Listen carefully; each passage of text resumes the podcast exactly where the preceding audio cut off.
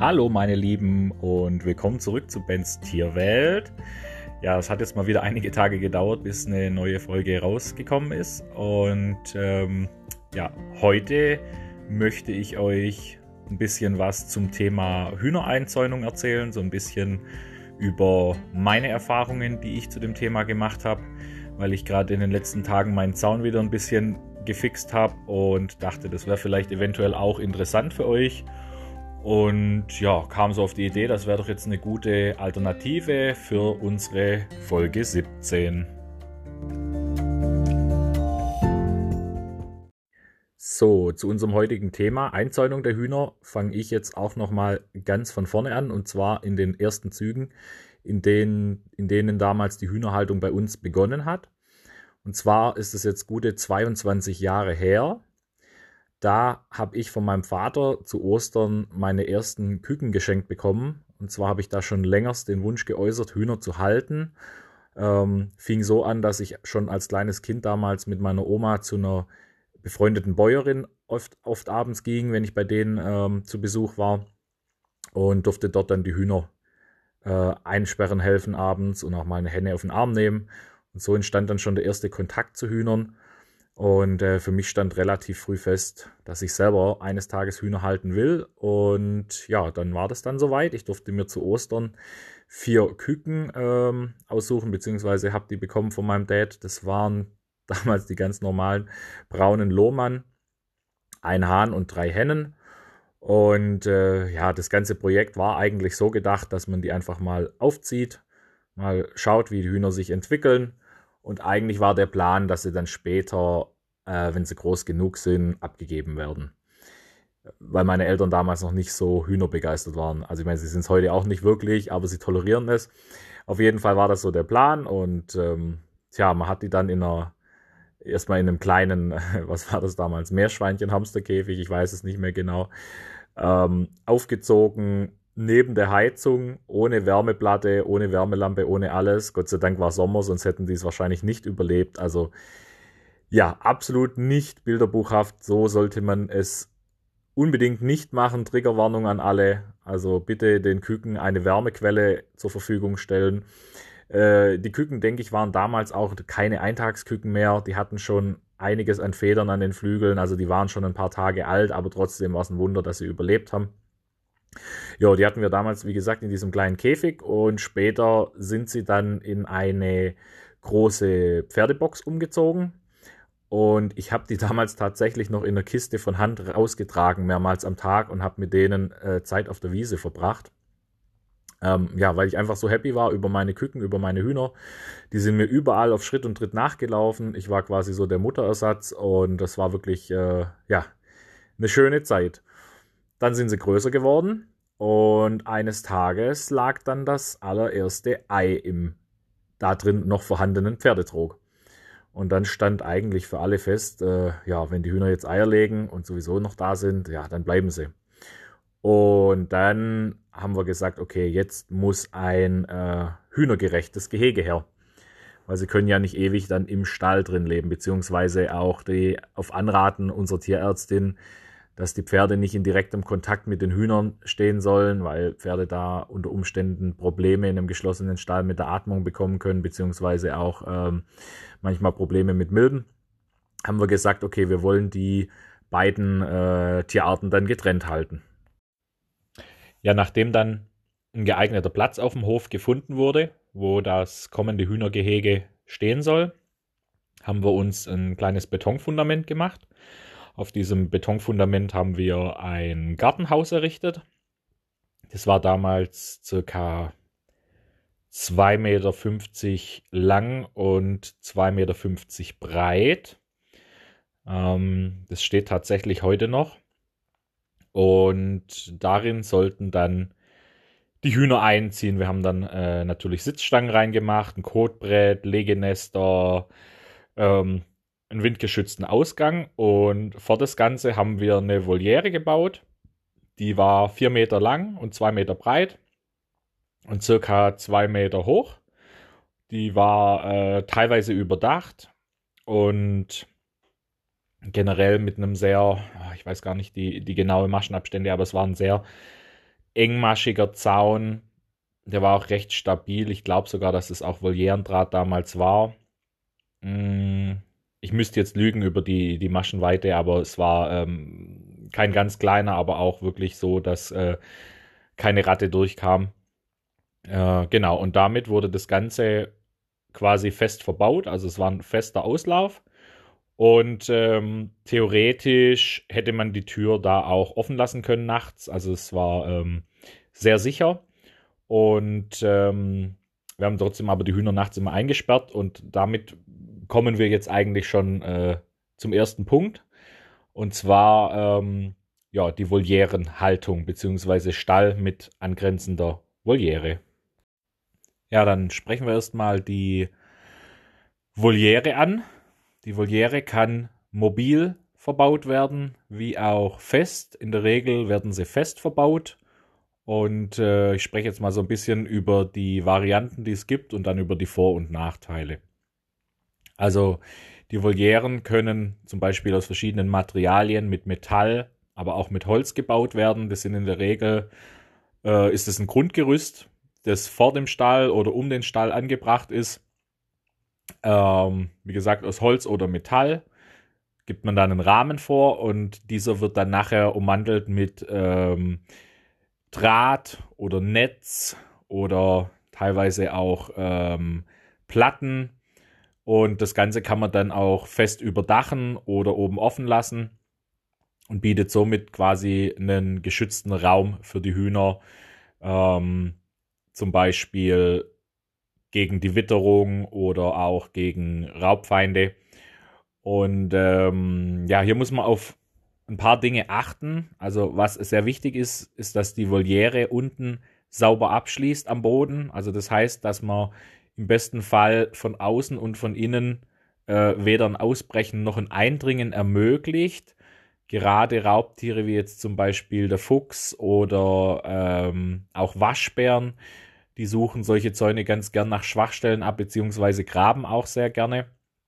Wenn man jetzt zum Beispiel die Voliere auf einen festen Untergrund setzt, das heißt also auf Platten, auf Stein, auf Beton etc., also alles, was nicht untergraben werden kann, dann ist es eigentlich eine sehr sichere Sache.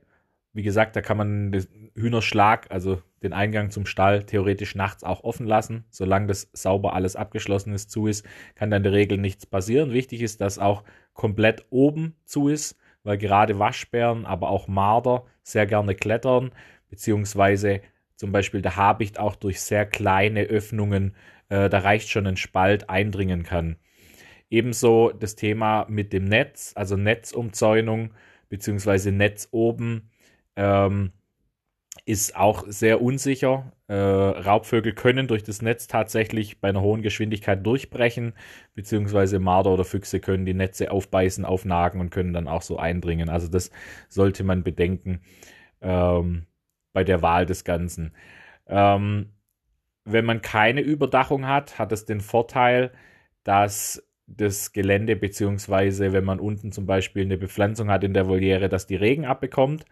Ähm, der Nachteil an der Sache ist aber, dass der Boden schnell aufweicht, vor allem da, wo die Hühner sich sehr oft aufhalten oder sehr viel umherlaufen. Und das ist in der Voliere, vor allem wenn sie ein bisschen höher besetzt ist mit Tieren, äh, leider so, dass sich da drin sehr schnell ein hoher Keimdruck entwickelt, beziehungsweise ja, ein bisschen so ein Matsch. Und wenn das Ganze jetzt überdacht ist, ähm, zum Beispiel mit diesen durchsichtigen Dachplatten, wo es da gibt, im Baumarkt zum Beispiel, dann ähm, haben die Tiere genug Tageslicht.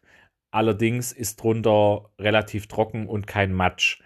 Und ähm, so hält man den Keimdruck ein bisschen besser stand und die Tiere sind allgemein auch einfach ein bisschen sauberer bzw. gepflegter, da sie nicht immer da im, im Dreck rumwarten. Ja, schweifen wir kurz ein bisschen ab, gerade ums Gehegeinnere. Ähm, viele wollen ja da immer sehr gern auch einen Grasauslauf drin haben, beziehungsweise einen schön bepflanzten Auslauf. Sind meine Erfahrungen so, wenn man nicht wechseln kann, also wenn man nicht zwei Volieren nebeneinander hat, beziehungsweise zwei Ausläufe, ist das Ganze sehr, sehr schwer umzusetzen. Also da macht es tatsächlich wirklich mehr Sinn. Ihr entscheidet euch so ein bisschen für einen durchlässigen Untergrund. Eventuell kann man da auch so äh, Rasenplatten reinmachen, beziehungsweise so, so, so Gitterplatten. Ne? Das gibt es aus Kunststoff zum Beispiel, wo man unten ein bisschen eine Drainage reinmacht und dann kann man oben, sage ich mal, ein bisschen mit Kies auffüllen oder mit äh, grobem Sand oder auch feinerem Sand.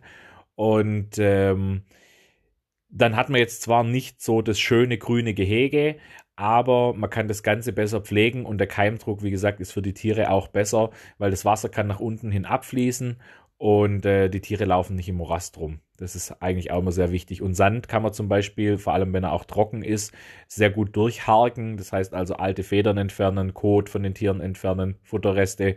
Äh, und das kann man regelmäßig machen und da dann auch zum Beispiel den Sand immer mal wieder austauschen. Ähm, das ist auch eine sehr gute Sache. Ja, also jetzt haben wir uns so ein bisschen mal die, die Vor- und Nachteile von der Volierenhaltung angeschaut. Ähm, Genau, und dann kommen wir jetzt mal zu der Einzäunung, wenn man die Hühner in einem größeren Bereich halten möchte. Die nächste Einzäunung, die ich mit euch besprechen möchte, ist die, denke ich mal, häufigste Einzäunung. Das ist die Umzäunung eines zum Beispiel größeren Geländes, wenn man jetzt den Hühnerstall stehen hat und hat drumherum eine große Wiese und möchte die komplett geschlossen einzäunen, dann greifen viele zum Beispiel zum Drahtzaun, also entweder Maschendrahtzaun, diese, dieser Rautenzaun, oder zum Beispiel auch zu einem Wildzaun, zu einem engeren, ähm, oder zum Beispiel für große, größere Hühnerrassen ähm, eignet sich so ein Wildzaun zum Beispiel aus Draht. Und äh, ja, da gibt es auch einiges, worauf man achten sollte. Ähm, das erste, was ihr abklären solltet, ist, ist es überhaupt möglich, auf eurem Grundstück beziehungsweise da, wo ihr die Hühner haltet, einen festen Zaun zu errichten. Das gleiche gilt übrigens für die Voliere, das habe ich vorher vergessen zu sagen.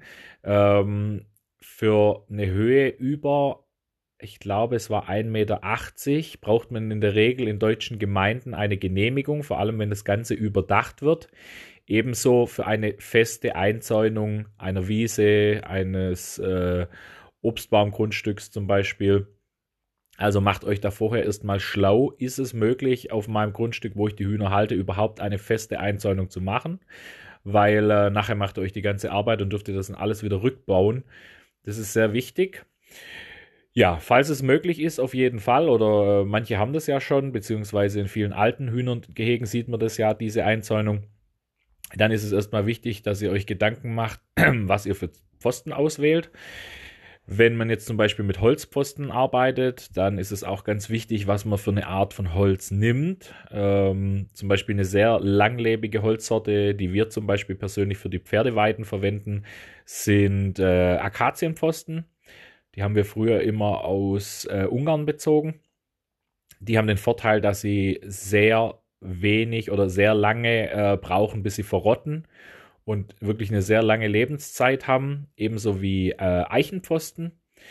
Und diese äh, ja, bearbeiteten Pfosten, die man im Baumarkt bekommt, zum Beispiel diese grünen, die haben halt leider eine sehr kurze Lebensdauer. Das geht schon fast so in Richtung Weichholz und ich sag mal so in feuchten Standorten, meistens ist so nach fünf, sechs Jahren fangen die an morsch zu werden. Und wenn man dann so ein Gehege gebaut hat und es dann immer wieder ständig ausbessern muss und reparieren, ähm, ja, muss man sich halt vorher Gedanken machen. Was am sinnvollsten an der Sache ist, sind zum Beispiel Metallpfosten.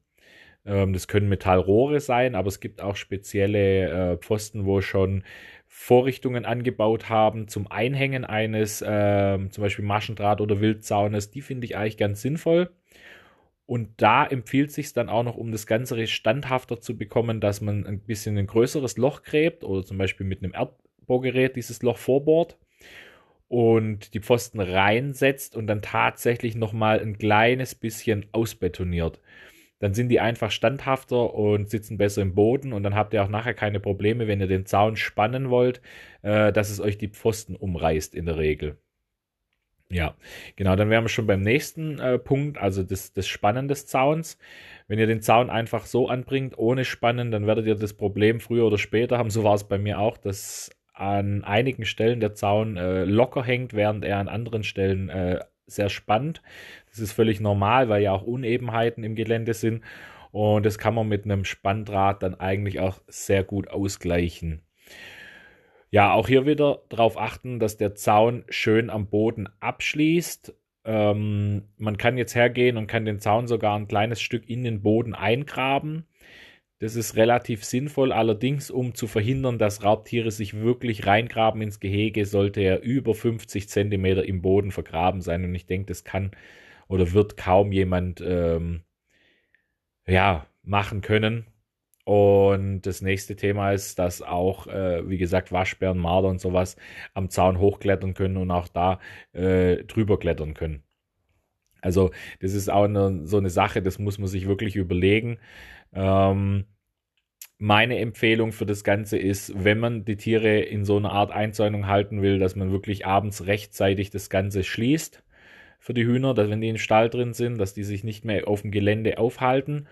Oder was ich jetzt zum Beispiel gemacht habe bei dieser Umzäunung, weil ich auch so einen Drahtzaun habe, ich bin hergegangen und habe vor dem Drahtzaun eine Elektrolitze gespannt in der Höhe von 10 cm und dann nochmal in der Höhe von 30 cm.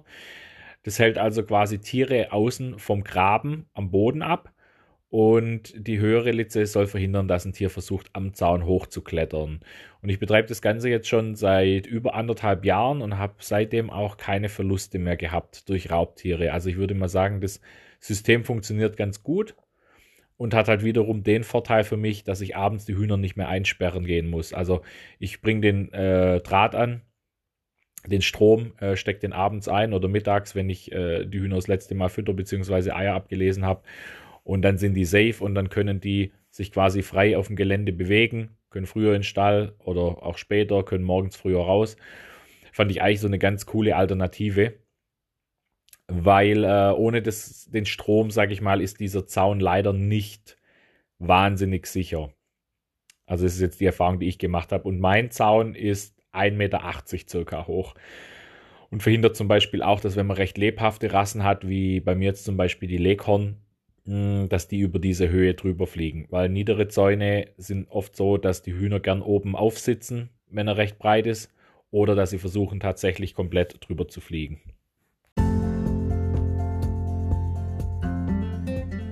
So, das war's dann auch wieder mit der heutigen Folge. Ich hoffe, ich konnte euch ein bisschen weiterhelfen bzw. ein bisschen Anregungen geben, welchen Zaun ihr bei euren Hühnern verwenden wollt oder wie ihr vielleicht euer Hühnergehege bzw. euren Auslauf umgestalten wollt.